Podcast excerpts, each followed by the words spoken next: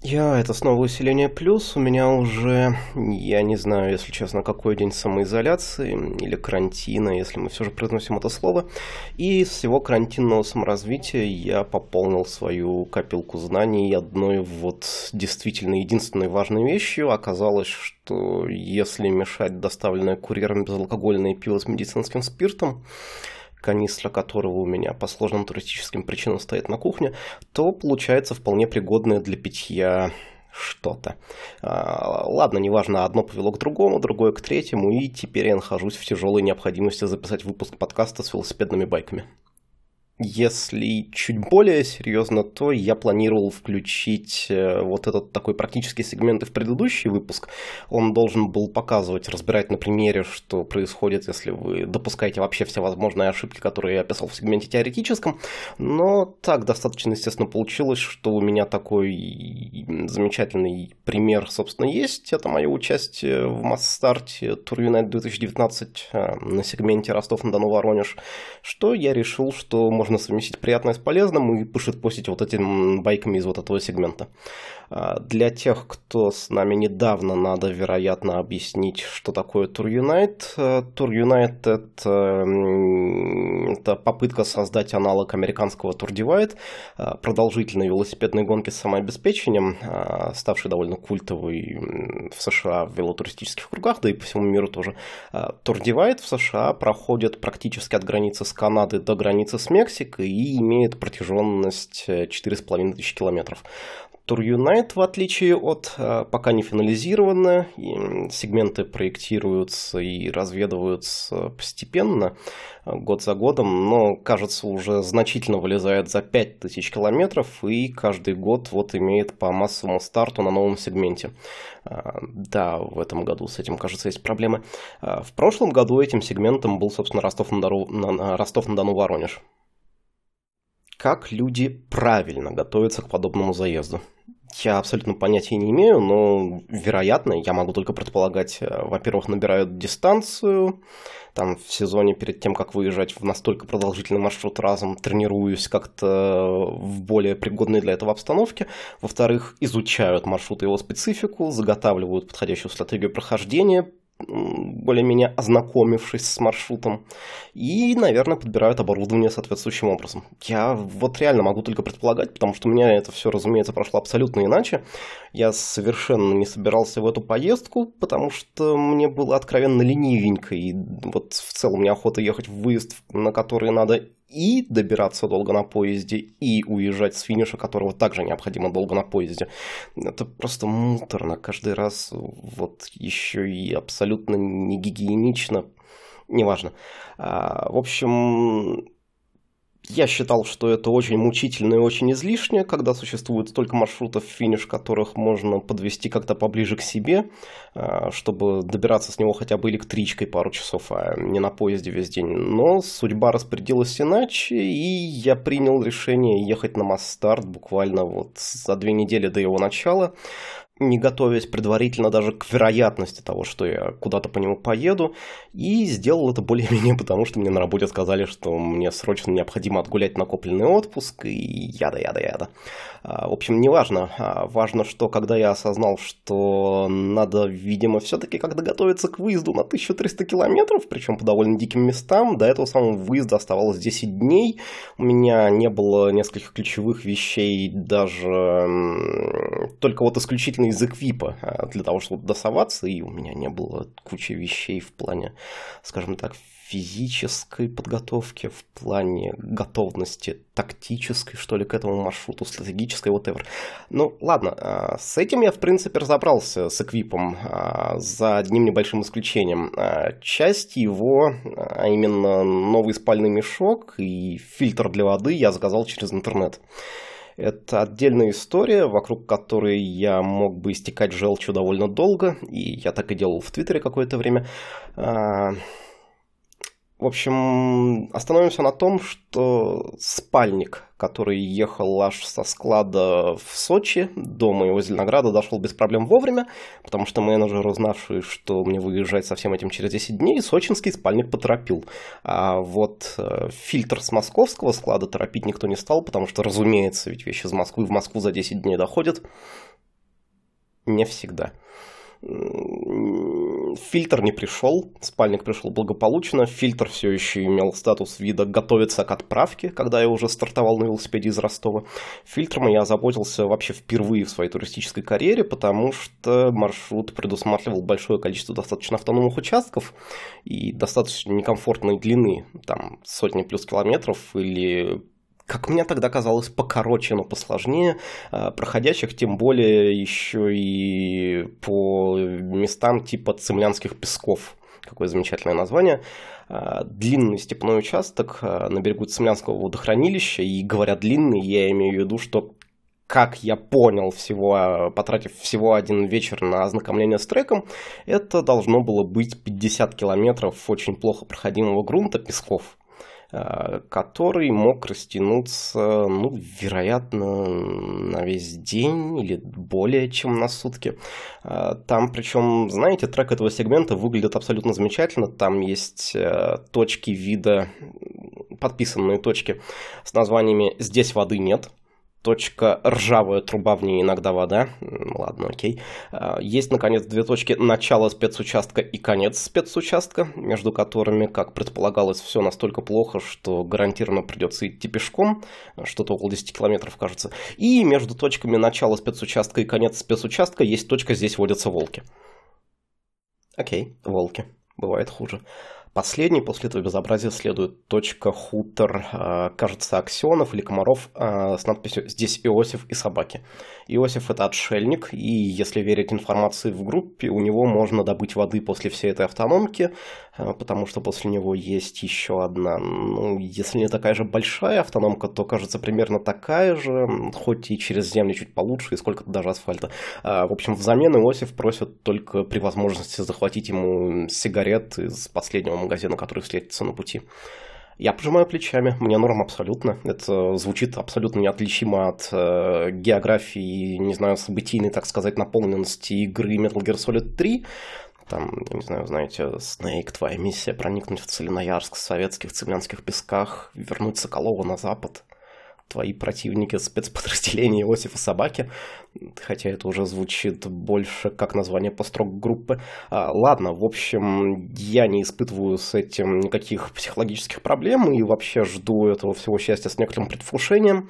А, в паблике при этом мелькают какие-то истории людей, которые туда совались в ходе разведки и чуть ли не душу там оставили из-за жары, из-за плохой проходимости, из-за постоянных, наконец, вот э, проколов камер, а, из-за большого количества вводящихся там колючек. А, якорник называется растение, очень, мол, злое. Официальные рекомендации по нему без без камерок туда, мол, не суйтесь вообще. Я пожимаю плечами еще раз, потому что плохо проходимые сегменты – это эхем, мое второе имя.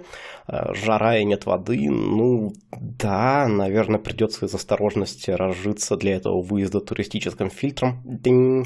А колючки... У меня никогда не было такого, чтобы колючки вот сильно прям докучали. У меня же сильный большой велосипед. За последний сезон ни одного прокола. И я не знаю, почему у людей они один за одним идут. В общем, необходимости в бескамерной системе я до этого не испытывал. И почему-то, собственно, решил, что раз у меня везде с камерами все нормально, то и там тоже будет такая вот экстраполяция опыта.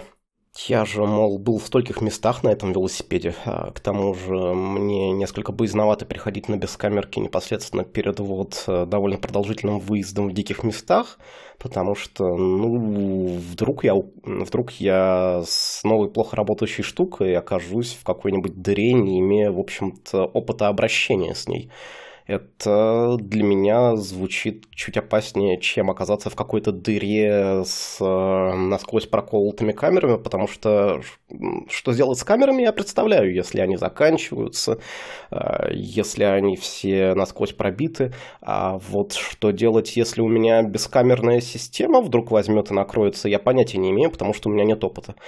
И еду я, в общем, таким образом без бескамерок. В дополнение к этому, как вы, вероятно, помните, фильтр мне не пришел, а угрозу колючек, как вы, вероятно, понимаете, я довольно-таки критически недооценил. В общем, fast forward к масс-старту. А, в Ростов я приезжаю на поезде без проблем абсолютно, ночую в гостинице, старт на следующее утро в 8. На нем, кстати, оказывается 7 человек, считая меня, что несколько менее заявившихся, то ли 25, то ли 35, я не помню уже. Но, наверное, неплохо. На уровне первого старта в 2017 году, а, там то ли 6, то ли 7, то ли 8 было. А, хотя тогда финиш был не так далеко от Москвы, он находился в электричковой доступности, скажем так. Я виню вот этот старт за очень небольшое количество народа, а, в основном за то, что и туда надо ехать на поезде из Москвы, и обратно надо на поезде ехать в Москву. Мы все знаем, что в таких штуках в основном москвичи участвуют, да? Ладно, а, стартовали, пески находятся чуть дальше 300 километра. Я про себя думаю, что буду там утром, днем третьего дня, наверное. И первые сегменты, первые два дня действительно относительно беспроблемные.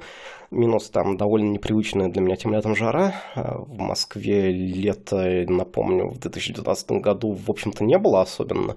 И из-за жары я пару раз нахожусь ну, в близком, наверное, к солнечному удару состоянии там отлеживаюсь в лесочке, в тенечке, попивая холодную жидкость. Абсолютно замечательно после всего лета, когда было прохладно довольно-таки. Просто наслаждаюсь этой жарой, не в моменты, когда приходится под солнцем педалировать. И несмотря на это, за первые два дня я, да, проезжаю в среднем по 150 километров, не сильно напрягаясь. Хотя вот мы ехали с Юрой, с другим участником, с другим Юрой, да, он как раз единственный, кажется, из Воронежа, а не из Москвы а, он был сильно быстрее меня. А, мне пришлось его на второй день вперед отпустить, но вот э, тем не менее, я бы не сказал, что я особенно напрягался. В общем, да, я Несмотря на все это, приближаюсь к въезду в Пески на третий день, как и предполагал, в хорошем настроении. Два дня до этого были, в принципе, вполне перевариваемыми, выносимыми.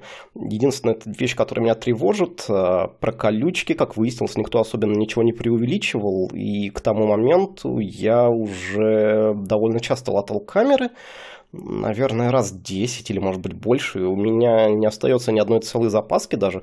А у меня запасок было штук 5. Три в рюкзаке сзади лежат, две скотчем прикручены к раме.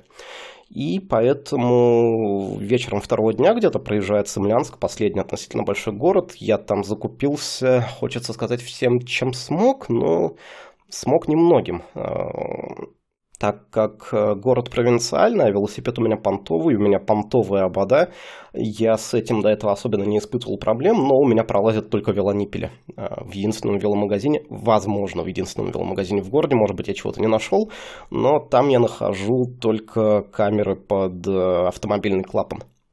Проблема.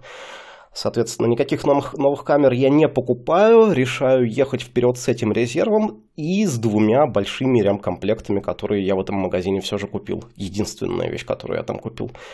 Рям-комплекты большие, но очень китайские, и, как э, выяснилось позже, работали они крайне погано, то есть э, залепляешь э, пластырем этим резинкой это отверстие на камере, и какое-то время едешь, а потом она начинает снова спускать, и делать это довольно медленно, незаметно, то ли она спускает из этого же места, то ли уже из другого. Это тоже долго, долгий алгоритм поиска, не всегда успешный, но в половине случаев примерно камера, да, начинает спускать из того же места, которое я уже, которое я уже закрыл заплаткой.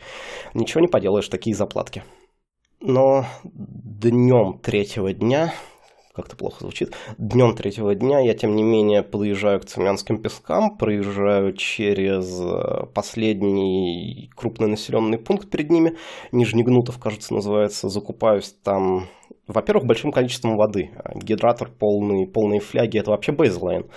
Это вещь, которую надо всегда заполнять. А тут непонятно, что за покрытие впереди, как оно пройдет, как по этому ехать, сколько по этому ехать. Поэтому у меня суммарно воды оказывается, кажется, литров 12.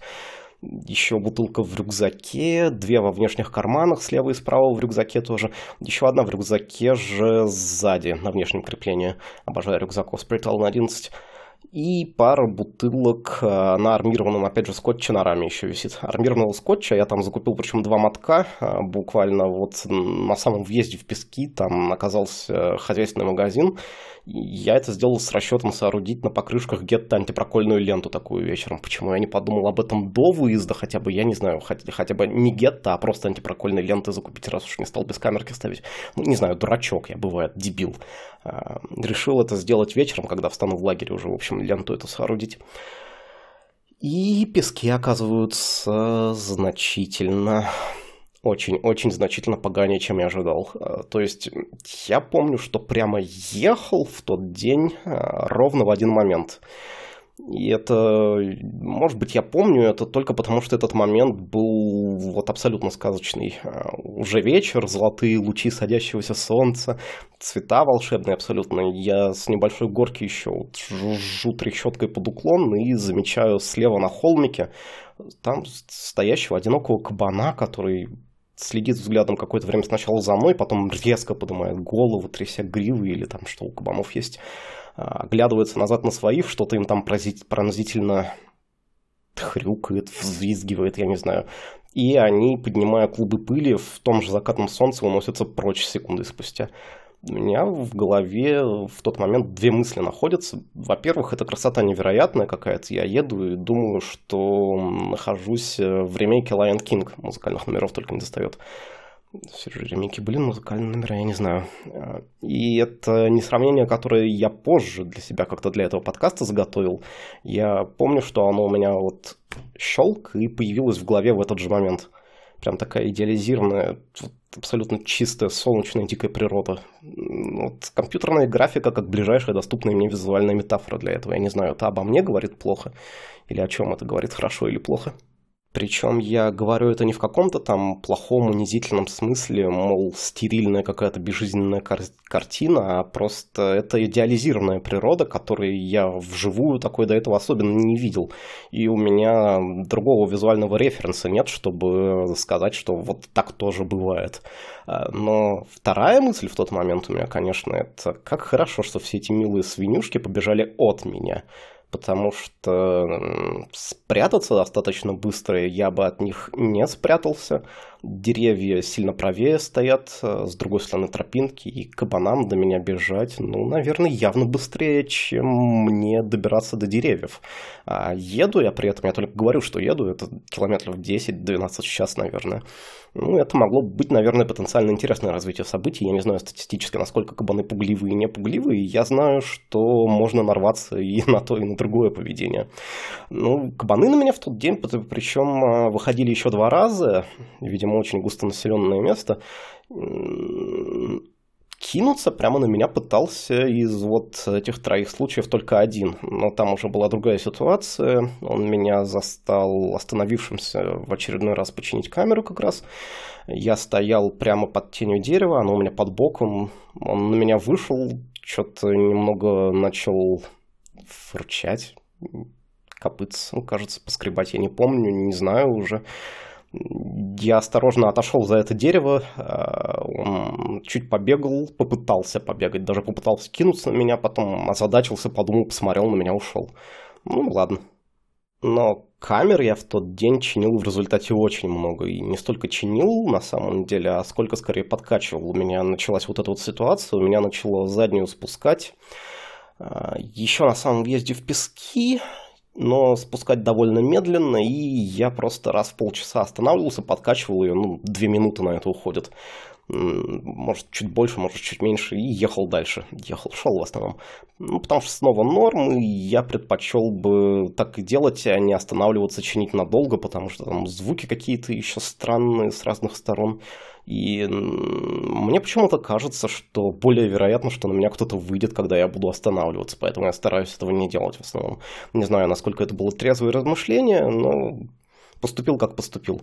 А, в общем, в тот день я практически только ходил. Ходил очень много. И ранее днем догнал другого участника, Колю. Он стартовал с небольшой задержкой тогда, кажется, потому что на старте оказалось, что у него побитый трек в навигаторе, и он погнал в интернет-кафе, что ли, чтобы его заливать. Помните, о чем я в предыдущем выпуске про навигатор говорил? Я не помню, как это переформулировать. А, проверяйте, в общем, трек после того, как зальете в навигатор. А, если у вас с навигатором что-то когда-то пойдет не так, а, то с наибольшей вероятностью это пойдет в момент, когда вы заливаете в него трек. Ладно, я не очень мне нравится, как получилось э, вставить нравоучение за счет другого участника, но вроде довольно справедливое. Оставим его. В общем, идем мы какое-то время вместе, и какое-то время, это, наверное, несколько часов, а, то я его обгоню немного, то он меня, потому что асинхронно так останавливаемся по очереди что-нибудь э, подкачать. У него те же самые проблемы, и он, кстати, также примерно собирался, то есть у него было сколько-то дней на сборы, потому что, да, он в последний момент э, понял, что едет сюда, тоже обстоятельства, все дела, но, в общем, ближе к вечеру я его в любом случае потерял из виду, и причем даже не могу сказать, то ли он вперед ушел, то ли я вперед ушел, черт его знает. И на закате я себя обнаруживаю перед стартом вот этого вот самого спецучастка, где-то в пяти километрах от точки здесь водятся волки на треке. И пройдя по пескам за весь день этих мучений где-то, наверное, километров 25, я решаю, что, наверное, безопаснее будет этих волков до ночи проскочить потом отъехать подальше, куда-нибудь почти к хутору с водой, и вот там поставить лагерь, и следующим утром уже дойти набрать воды и выехать, наконец, из этого всего песчаного безобразия. А, но проскакивать волков на спускающих, а, на спускающих, причем каждые полчаса камерах, кажется достаточно рискованным мероприятием, и поэтому я останавливаю, чтобы вот это вот все как следует залатать, починить, и заодно наклеить на покрышке гетто антипроколку из армированного скотча. И начинаю снимать колеса, дохожу до заднего и вижу, что ручки на оси, а у меня фроаксел, если это кому-то о чем-то говорит, нету, и там ну, она оторвалась, потерялась где-то там, остается. Хорошо, что с какими-то металлическими зазубринами край оси, я ее отворачиваю плоскогубцами, и вот я думаю, что если бы у меня этих плоскогубцев с собой не было в тот момент, то, возможно, для меня их отсутствие стало стало бы, ну, если не причиной схода с дистанции, то, вероятно, как минимум добавило бы мне, наверное, ну, такого пешего туризма, литерали куда-нибудь в соседний населенный пункт, в ближайший населенный пункт за гм, плоскогубцами обратно, наверное, или еще в, каких, в какой-нибудь ситуации вот такого же мучения, потому что в какой-то момент э, бесконечно латать одну камеру становится совсем невозможным, и понадобится ну, ее как-то поменять, что не снимая колесо сделать тоже практически невозможно. Если только не разрезать ее вдоль сделав шланг и не поставить новую, также разрезанную склеев. Мол, вдруг в какой-то ситуации это было бы менее проблемно, чем латать бесконечные все появляющиеся проколы. Я не знаю, может быть, такое случилось бы. Как хорошо, что это вероятность, которую я оставил неисследованной.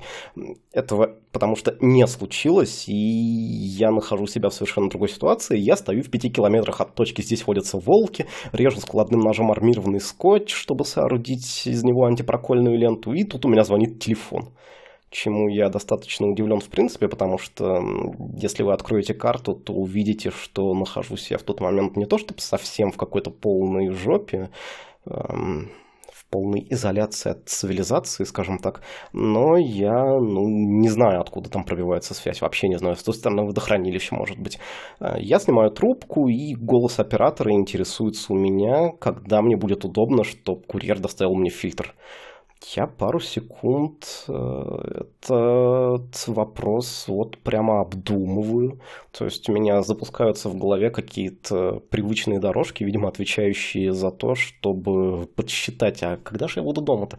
Потом понимаю, что понятия вообще не имею оцениваю в голове общую, так сказать, красоту ситуации, и мне даже никакая отговорка в голову не приходит. Я говорю, э, я в затянувшемся походе, понятия не имею, когда отсюда выберусь, давайте она пока полежит где-нибудь. А, ладно, окей. А, разговор заканчивается, он мне напоминает о том, что, а, да, фильтр-то мне нужен для того, чтобы воду фильтровать. Я э, хочу, наверное, теперь посмотреть, э, сколько ее у меня вообще осталось. Смотрю. Меньше двух литров.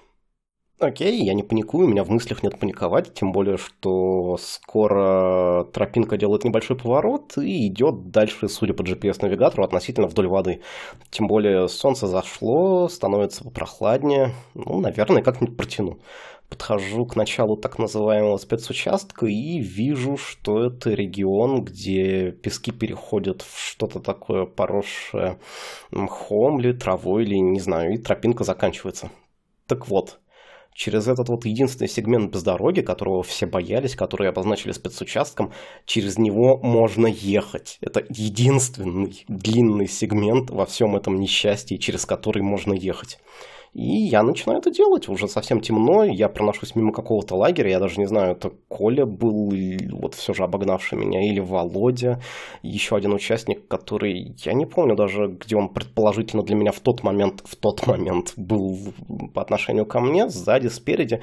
Но мне кричат, ты куда? На выезд отсюда. А волки, посмотри. Не останавливаясь так. Я не знаю, какого черта я там хотел посмотреть, но я посмотрел. Эм, волков языков я не посмотрел, я их только слышал на самом деле. Они мне вслед подвывали еще, причем явно постоянно чуть с разных мест, что меня слегка напрягало. Ну, я движусь, у меня иллюзия полной неуязвимости, и, в общем-то, никакого чувства опасности нет, а вокруг, тем не менее, какие-то кости валяются, черепа достаточно большие, причем мне нравится думать, что это коровы, но воображение рисует вот этот царство гиен из Lion King уже мультяшного, и я еду, не торможу, а вслед такая иллюстрация картинки вот знаете, мужик, дай что спрошу. А, а, а я особо не знаю ничего. И, в общем, это были, наверное, достаточно высокоэнергетические, не знаю, минут сорок. А, сначала волки стихли, потом непроходимая Air Codes, непроходимая территория закончилась, и начались снова песчаные тропинки, по которым ехать снова невозможно. И я прошел еще час, наверное, где-то лег спать в 7 километрах от хутора. И на утро у меня остается целых пол-литра воды. То есть, в принципе, жить можно. Только вот еду я почти всю доел, я ее брал меньше, приоритизирую воду. Осталась какая-то пара булочек на утро и десяток пакетиков кофе три в одном.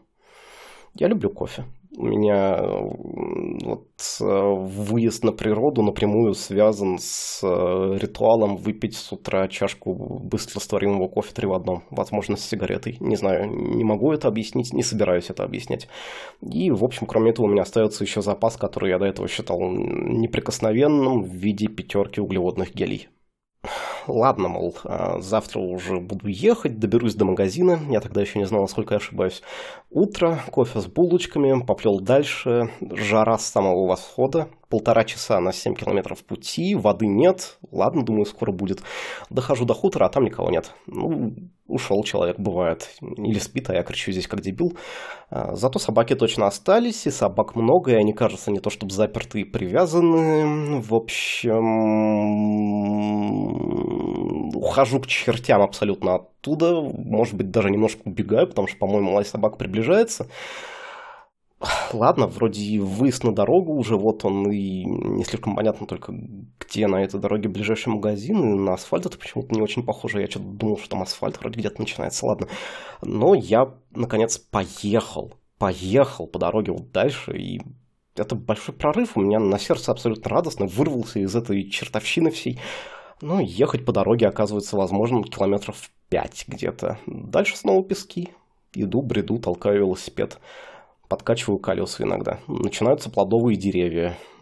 Как плодовые? Дикие яблоки. Жую, много жую, всасываю в себя в жидкость, выплевываю все остальное.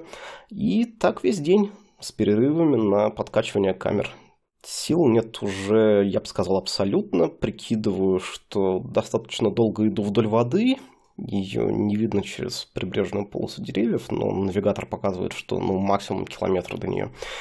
А, морщусь от мысли, что с кипячением встану надолго, но как бы что еще делать? Выхода из этого всего как-то пока не предвидится. Забегая вперед, я в своих оценках продолжительности песков ошибся, кажется, где-то километров на 60. И в один момент мне, в общем, становится идти окончательно не в моготу, пить хочется страшно. Я дожидаюсь все же еще чего-то относительно похожего на съезд к воде приходится пробраться метров, кажется, через 100 зарослей, тем не менее, через вещь, которая выглядит как наиболее удобный выход к воде. Но я выхожу на пляж, Оказывается, что Цемлянское водохранилище большое, противоположного берега не видно.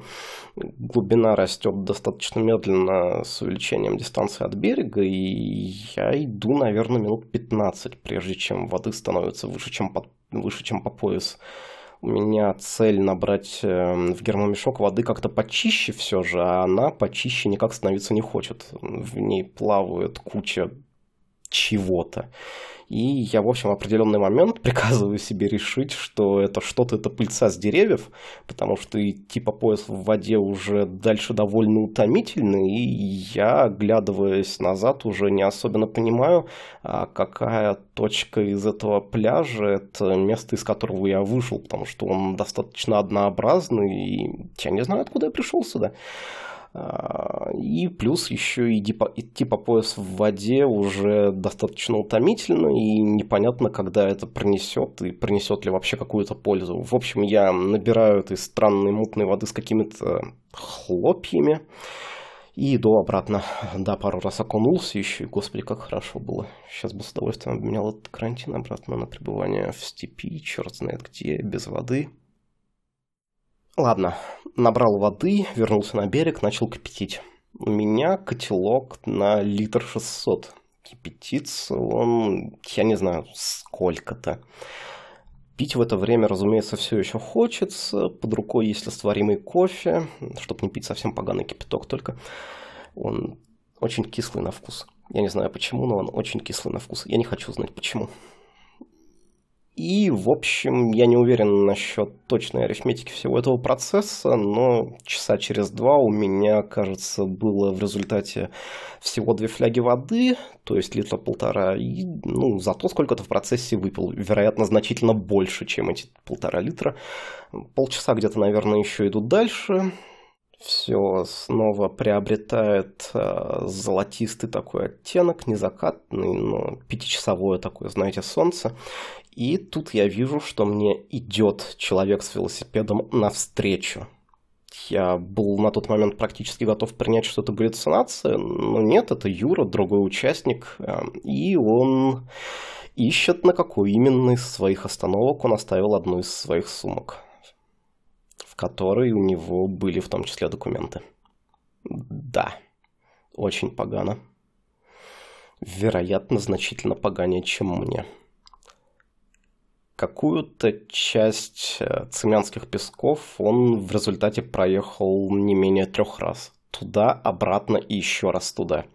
Я стою, слушаю это, и мне хочется лечь и полежать просто от того, что я это услышал.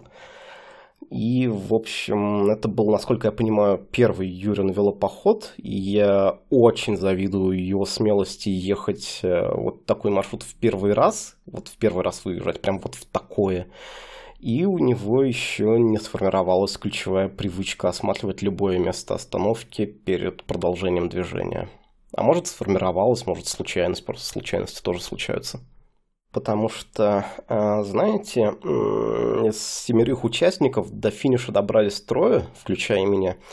И я в это сейчас э, не вкладываю каких-то там выебонов или не знаю чего, а, потому что ну, довольно уверен, что на таких треках кто доедет до конца, а кто нет, это на 90% определяет как раз случайность. То есть э, первый сошедший э, Алексей сошел из э, жары, песка, тепловых ударов постоянных. У другого Рустама, одного из двоих участников, которые причем были на этом треке с бескамерками именно, то есть по всему подготовились, порвало к чертям эту самую бескамерку порвало покрышку, камнем рассекло. Э, я видел его покрышки на старте, это вообще вещь, которая не может случиться. Такие покрышки не рвутся, у него фэтбайк тол толстенный с широчайшими покрышками. И он ее латал, латал. У него до этого и камера запасная была. Он сначала камеру воткнул, э, пытался латать камеру, пытался латать покрышку, но она не хотела никак ехать. Он в конце концов напихал в колесо вообще травы, чтобы оно хоть как-то катилось, и вот еле доковылял до эвакуации. Юра, вот, вероятно, тоже еле живой, поехал на эвакуацию после того, как нашел документ и смог добраться просто до первого ближайшего обитаемого пункта.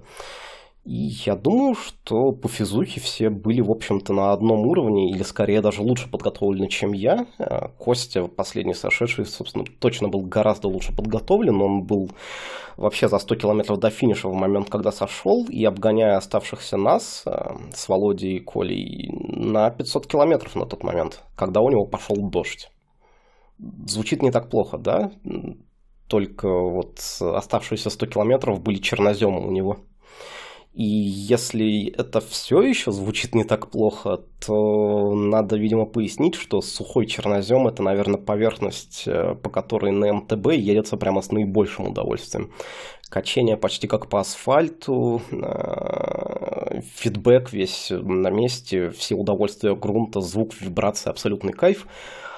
Но вот мокрый чернозем налипает на колеса толстенным слоем и начинает их наглухо абсолютно блокировать э, буквально через пару десятков метров езды. Вы просто не едете по мокрому чернозему на велосипеде. Это вещь, которая не случается. Вы даже не везете велосипед через мокрый чернозем. Вы тащите его. Это невероятно погано. Это одна из Ладно, не буду так резок, но это одна из достаточно неприятных вещей, которые могут случиться с вами на треке. И вот э, абсолютный лидер, ведущий с огромным отрывом, снимается с дистанции, потому что ему не повезло с погодой. И он абсолютно ни черта с этим не сможет сделать. Мы еще с Володей и Колей тогда полушутили, что вот, мол, все спортсмены сошли, остались одни туристы.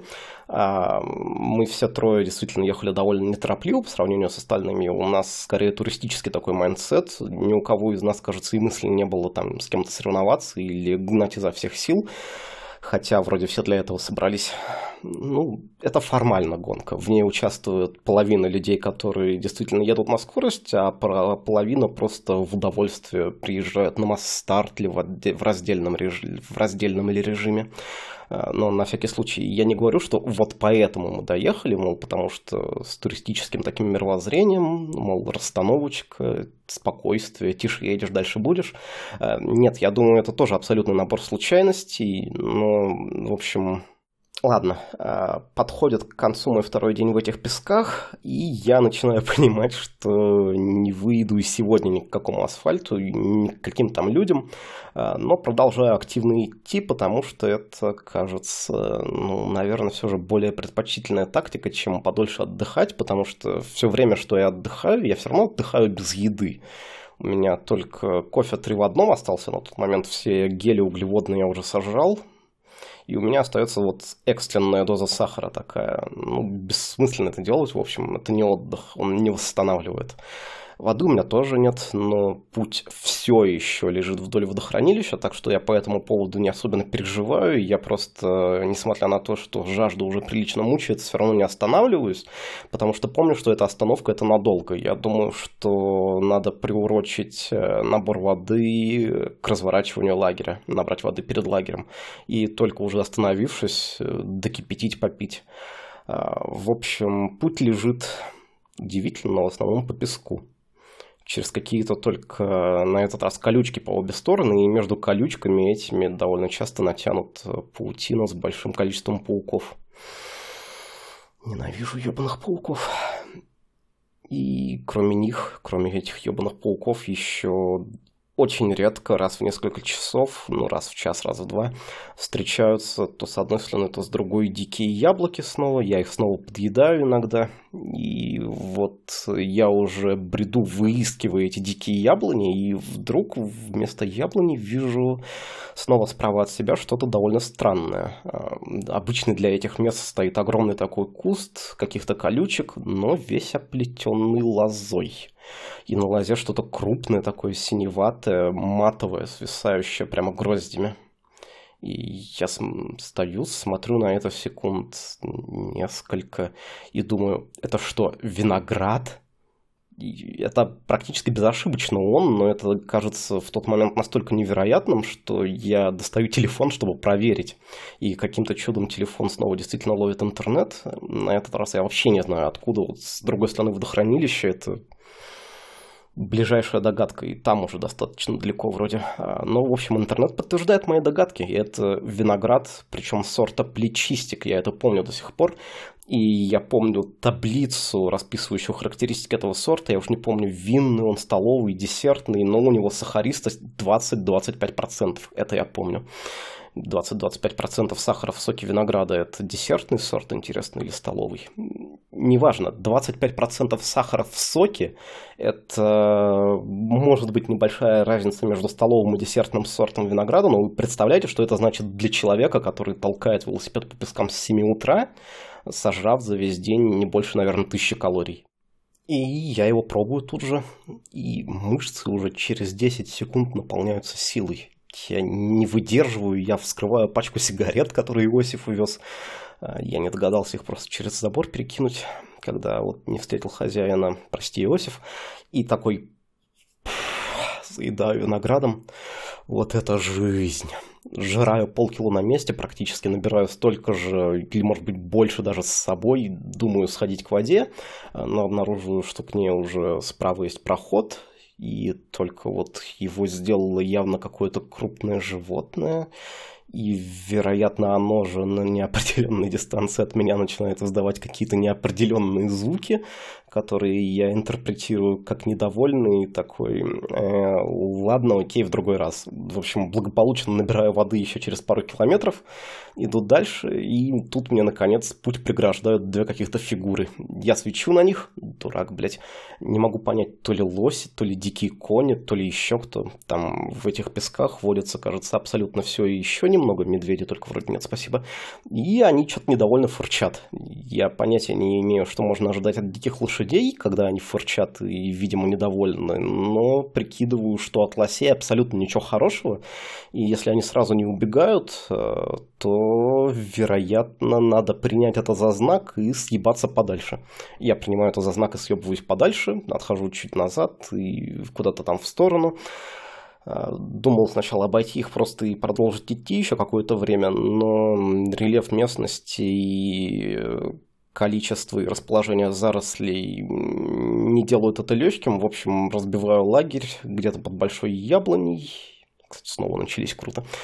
И я должен сказать, что виноград и кофе три в одном из воды с водохранилища – это лучший ужин, что у меня был за долгое время. Точка. День следующий, третий день в этих ебаных песках. Просыпаюсь, собираю палатку, и в этот момент на меня выходят кабаны. Ну, на этот раз не на меня, видимо, они там кормятся чем-то, может, яблоками тем же, может, еще чем-то. Я не знаю, я на всякий случай взбираюсь на очень удобное деревце неподалеку, на нем как раз э, раздваивается ствол на очень удобной высоте, там в метр с небольшим сижу, у меня в руке чашка кофе, в кармане телефон, жизнерадостно попивают и делаю, наверное, я считаю, лучшую фотографию за этот выезд. Она должна быть прилинкована где-то в описании выпуска. И про себя жалею, что под рукой камня никакого нет. Мол, вдруг удастся бекона на завтрак добыть. Так внутренне уже приближаюсь, знаете, к тому хирургу с чемоданом кокаина из рассказа Стивена Кинга, только у меня ни кокаина, ни скальпеля, одни только зверушки какие-то искушают под боком, и нет, никак. Ладно, в это утро я делаю 13 километров за 4 часа. Уже видны какие-то следы цивилизации, уже иногда встречаются даже люди, проезжающие на автомобилях, но самая часто встречающаяся вещь, самая часто встречающаяся вещь, самая часто встречающаяся, fuck's sake, самая частая вещь в этой местности, это, кстати, пауки. Они там всюду абсолютно, они огромные. Я, кстати, окей, я видел больше, но это было в ебаной Шри-Ланке. А, они переползают на меня, делают это почти каждый раз, когда я прорываю паутину ебальником. Долго неприятно щекочут лапками под одеждой. Я не фанат этого дня. 13 километров пауков. Такое утро. 13 километров, прежде чем я абсолютно охуевший и, вероятно, на, на грани теплового удара выезжаю снова на асфальт. А, до деревни с магазином еще 14, у меня уже точно все, есть точка на навигаторе, вон там магазин, я точно знаю, что он есть, если только не окажется, что он закрыт в этот момент, что иногда случается, но нет, он был открыт. Ну, в общем, эти 14 километров это уже 40 минут, и там ветерок обдувает, хорошо, ехать приятно, несмотря на то, что вокруг плюс 35. А, но в магазине я не но, а и и в магазине я набираю натурально пакет продуктов, в основном быстроуглеводные снеки и жидкость. Жидкость в разных форматах, жидкость с углеводами в разных видах, мороженое, газировка, безалкогольное пиво. А, отхожу в сторонку к лавочке и сосредоточенно на протяжении нескольких минут впихиваю это все в себя практически вот одним большим сплошным потоком. Потом сижу, еще чуть сижу, думаю, как хорошо, господи, После этого встаю и иду в магазин еще за одним безалкогольным пивом. Я там, вероятно, был не первый такой. Продавщица смотрит на меня не слишком удивленно, можно даже сказать, ну, мне нравится думать так, по крайней мере, с некоторым пониманием и сочувствием. Ладно, у меня праздник. Там пир, что угодно. Самая поганая часть выезда закончилась, впереди только солнышко, высокие скорости и ветер. Спойлер, не только, на самом деле, водички покипятить еще придется в этом выезде, а, но в данный момент, вот э, сидя у этого магазина, я самый счастливый человек в мире, и я что хотел бы сказать по этому поводу. А, знаете, я не раз, наверное, об этом уже говорил, писал, что угодно, но в велотуризме вот самое абсолютно лучшее чувство – это когда все заканчивается, или вот как в этом случае хотя бы заканчивается поганая часть, и вы вдруг оказываетесь в цивилизации, и выясняется, что вкусная холодная жидкость и даже вкусная еда – это вещи, которые не надо нигде далеко ожесточенно добывать к ним, не надо, страдая, мучаясь, тащиться долгое время, они просто есть. Вот можно в любой момент э, потратить минуту, протянуть руку, там, заплатить каких-то денег и попросить добавки даже. Вот просто получить в момент э, вкусной холодной воды или вкусной, может быть, горячей, может, холодной, какой угодно еды. Абсолютно полностью блаженное состояние, как, э, знаете, после хорошей физической нагрузки, только еще в 10 тысяч раз лучше. И я вот в этом состоянии и в этот момент нахожусь, и днем кажется кажется, да, днем позже, когда мы с Колей и Володей каким-то чудом одновременно, кстати, оказываемся в одном придорожном кафе. И вот уже после финиша в Воронеже, куда я приехал в 5 утра, завалился в какую-то очень такого дизайнерского вида гостиницу. Сам в таком виде, что очень поражаюсь невозмутимость молодого человека на регистрации за годы велотуризма я должен сказать, что пришел к глубокому уважению к работникам гостиниц. Я не знаю, это, вероятно, одни из самых невозмутимых людей в мире из тех, кого я видел. И вот э, я оказываюсь в этой гостинице с мыслью, что вот сейчас-то я отосплюсь, а на самом деле просыпаюсь через три часа, потому что при всей, так сказать, визуальной непогрешимости этого места. А стены в этой гостинице сделаны, я не знаю из чего, из бумаги, видимо, потому что я долго и монотонно слушаю через полусон, как э, постоялец в соседнем номере кашляет, ворочается, говорит по телефону. И вот я просыпаюсь в 8 утра, а я до этого ехал сутки, кстати говоря. Последним днем последний рывок такой сделал. Это звучит только так, а на самом деле я за те сутки сделал всего 221 километр. А, но неважно, я просыпаюсь, э, встаю через силу, моюсь. Я был настолько обессиленным, что не загнал в себя душ после всего этого сегмента перед тем, как заснуть. А, сдаю вещи в химчистку, отгоняю велосипед э, сперва на мойку, потом в ремонт еще. И первым делом, первое, что я делаю для себя, прямо это я иду в Subway и сижу в состоянии там полного просветления, ем свой итальянский БМТ на хлебе с орегано. Это очень важно, это вообще важнейшая часть этой истории. И окна там на какую-то довольно центральную улицу выходят, и там невероятное для вылезшего из лесу меня, невероятное столпотворение людей, а, и я смотрю на это, и мне абсолютно искренне вот непонятно, какого черта эти люди вообще суетятся, если можно взять, сесть и попить водички. А потом я, кстати, поехал дальше в сторону Тыри. Потому что я дебил, но это, возможно, тема для еще одного выпуска, возможно, нет, но я тут наговорил уже на 49 минут, так что, наверное, буду закругляться. А, предполагалось, что этого всего будет глубокая мораль вида, и вот что бывает, когда вы отправляетесь на выезд, считая себя более умным, опытным и удачливым, чем оно есть на самом деле. А, но я скорее вот что скажу. А, этот ебаный карантин – это тяжело. Кому-то из нас он дается так себе, кому-то тяжелее. Тяжелее всех в этот конкретный момент, вероятно, тому молодому человеку, который единственный поставил мне в Apple подкастах одну звезду э, за то, что я после трех месяцев отсутствия взял и вернулся с выпуском про велосипеды. Но я уверен, что в любой, даже самой поганой ситуации можно сделать глубокий вдох, перестать думать о накапливающемся коме проблем и вместо этого сесть и с большим удовольствием попить водички, наплевав на все мельтешение. Нет, серьезно, я просто думал, насколько омерзительным я могу максимально сделать завершение, чтобы приурочить его как-то к существующей в современном информационном поле повестки. Получилось достаточно омерзительно, я считаю. В общем, с вами был почти час шитпостинга от блога э, подкаста «Усиление плюс», и я заканчиваю с этим велосипедным шитпостом, потому что он не слишком очевидно хорошо сочетается с медицинским спиртом или очень хорошо сочетается, в зависимости от вашей точки зрения, но думаю, в следующий раз мы поговорим о чем-то несколько более похожем на нашу основную тематику, и в любом случае пора завязывать на сегодня. Сидите дома, берегите себя, но помните, что вы делаете это в большей степени ради окружающих, а ради себя, окей? И до следующей встречи. I mean, мне все равно нехуй делать заперти. Вы должны быть благодарны за то, что этот выпуск продолжается всего 50 минут. Я мог бы тут рассказать и про ту скалу, по которой ночью пришлось с велосипедом собираться, и как я починил велосипед пальчиковой батарейкой, до чего невыносим человек, когда ему нечем заняться, да? И про кафе в 90-х, и в Вешенской, кажется, Вешенской, и да, и про знаки странные, вот это вот реклама наркоманского обузов, и про диких котиков, про Шуховскую башню. Это только один выезд, все не помещу